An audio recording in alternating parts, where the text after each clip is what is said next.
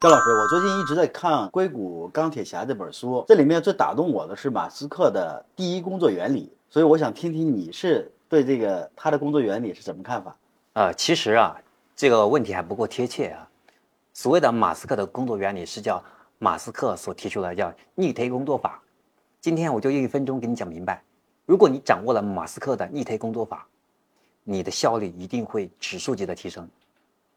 马斯克所提出的逆推工作法一共是五个步骤构成的。第一步，首先是确定需求，你首先明白我们要做什么，这是第一点。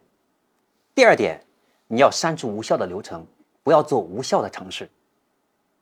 第三步就是不断的优化实践，不断的去优化前面两个步骤。第四步就是大量的实践，同时把你的实践把它总结成为一个系统化的思考模型。第五步是更神奇的，把这个模型用系统训练来降低我们对人为的依赖。好，接下来跟用马斯克造特斯拉为例，他是怎么用这叫逆推工作法把特斯拉打造成为这么值钱的一个伟大的公司。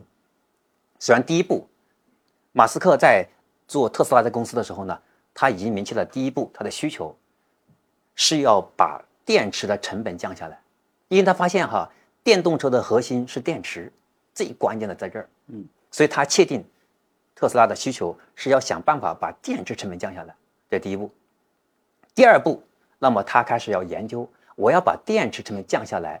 哪些行为尝试是无效的？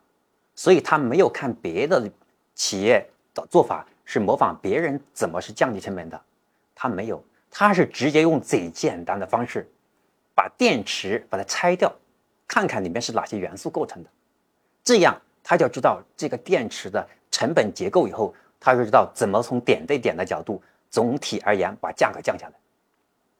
第三步，按照前面两步的逻辑。不断的去优化实践，第四步，然后大量的去实践，打磨确定，找到降低电池成本最可行的方案，然后把这个方案打磨成型。最后一步就是第五步最神奇的，知道为什么上海建了一个特斯拉超级工厂吗？就是特斯拉要完成第五步，用机器生产来替代对人的依赖，神不神奇？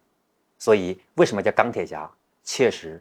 他的思考逻辑跟我们不一样，总体而言就是他的逆推工作法，包括他的在打造这个火箭的公司也是个逻辑，我不展开讲。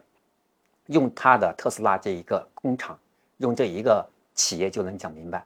我们更多是要学习他是怎么把这五个点用在他的企业当中，同时我们从中了解我们该如何借鉴他这个思维，跳出原来的认知框架，提升我们的工作效率。所以，希望今天跟讲的马斯克的这工作原理对你有帮助。